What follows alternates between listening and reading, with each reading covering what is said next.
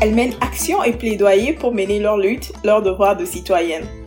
Bienvenue, je m'appelle Balki Dora et les femmes que vous entendrez par leur audace prônent le changement, renforcent les organisations communautaires, construisent des réseaux, démontrent par les actions, activent les pouvoirs des citoyens et citoyennes.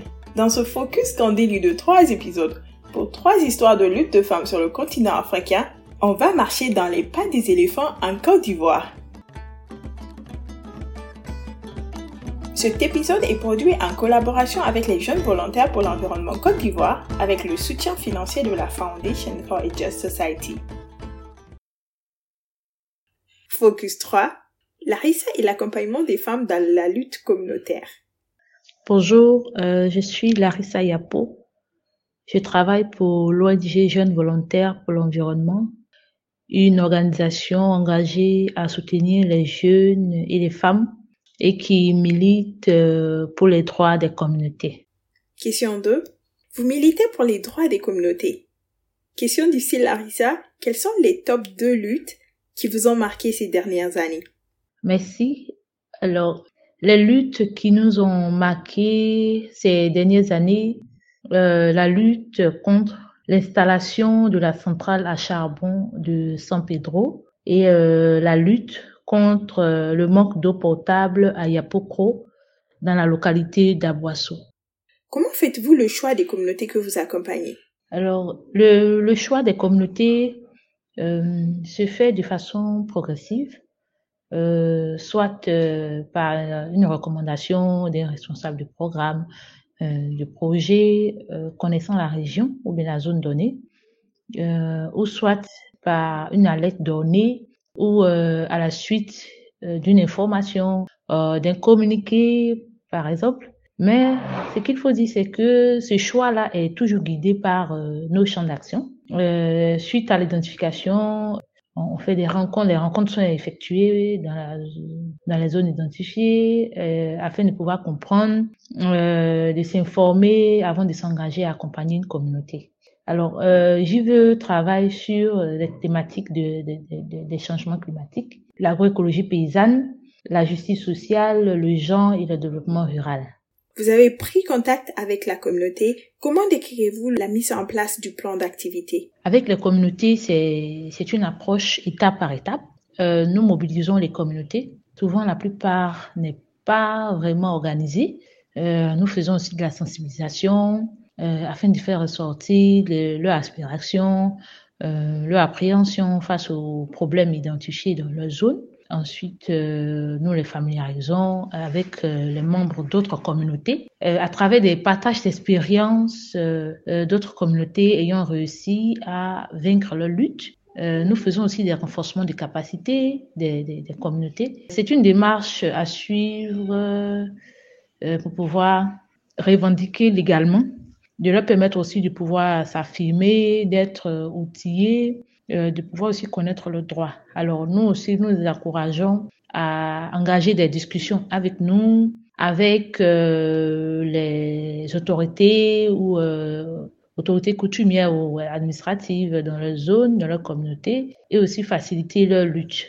Larissa, quels ont été les défis dans ces luttes? Dans certaines communautés, euh, on a on a été confronté au système patriarcat parce qu'il y, arrivait des moments où les femmes ne pouvaient pas s'exprimer. Je pense qu'on a été confronté à beaucoup de cas où les femmes, étant regroupées, n'ont pas pu, pas pu s'exprimer, à dire ouvertement les problèmes qu'elles vivaient, les difficultés auxquelles elles étaient confrontées. Euh, ça a été un peu difficile, qu'il fallait plusieurs fois faire euh, les retours dans ces communautés, pour, pour, pouvoir les entendre et puis voir comment on, on poursuivait la démarche à suivre et tout. À côté de ça, comme je dis, il y a aussi euh, l'opposition des autorités coutumières, souvent les chefs de village, qui ne sont pas d'accord quand il y a des rencontres qui sont organisées euh, dans certaines communautés.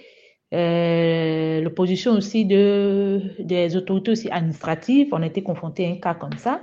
Il y a aussi le fait que la femme, la place de la femme dans la communauté n'est pas bien vue. Donc, euh, la place de la femme dans la communauté en termes de, de, travaux, en termes de décisions à prendre et tout ça. Et puis, il y a aussi les barrières sociales aussi auxquelles nous avons été confrontés.